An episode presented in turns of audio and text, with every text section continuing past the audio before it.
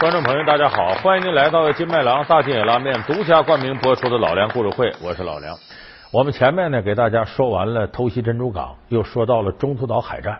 那么这一阶段呢，美国一点点扭转了劣势，哎，在和日本进行的太平洋海战当中呢，开始占了上风。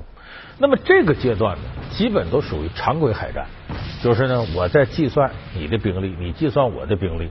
我打你哪儿？我怎么防？怎么应对？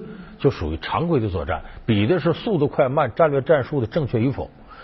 本来说美国一点点占据上风了，应该这仗就好打了。可是后来美国海军发现，越占据上风，这仗越难打。说为什么难打了呢？美军发现越打到最后，自己伤亡人数越多。因为这个美国军队啊，特别在乎伤亡人数。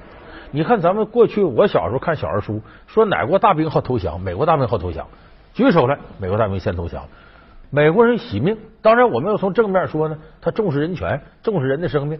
就说美国人很难接受，说我的伤亡人数比你多。我美国打仗一般怎么打？反正我有钱，哎，我是有钱呢，我就先是狂轰滥炸，我不上人，我飞机大炮给你一通轰，轰的你没啥抵抗能力了，我再上人。这样我的伤亡最少。虽然飞机大炮这花钱呢，但美国人有钱。如果他真要是打不了你呢，人就认了投降。所以美国是典型的有钱任性，没钱认命，非常典型。可是越往后和日本人越打，他发现美国伤亡越大，这不是认命，经常没命。我们今天说这个战役呢，就是这个美国人记忆当中最惨痛的一次战役，因为这是美日海战当中唯一的一次。美国死亡的人数超过日本死亡的人数，那么这一战也最后直接逼出来，非使原子弹不可了。我们后来知道，四五年八月六号啊，当时在广岛长崎的两颗原子弹。那么这场战役是什么呢？历史上称之为太平洋绞肉机之战。你听这名字就够残酷的，硫磺岛战役。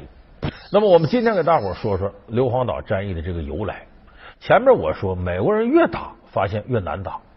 当然，这个过程呢，是他不断破解日本这个战略战术的过程，也是不断破解日本武器的过程。你看，日本有一种叫零式直升机，也叫零式战斗机。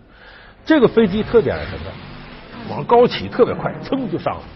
你的战斗机要被它缠住，它在后头要追你，你都躲不开。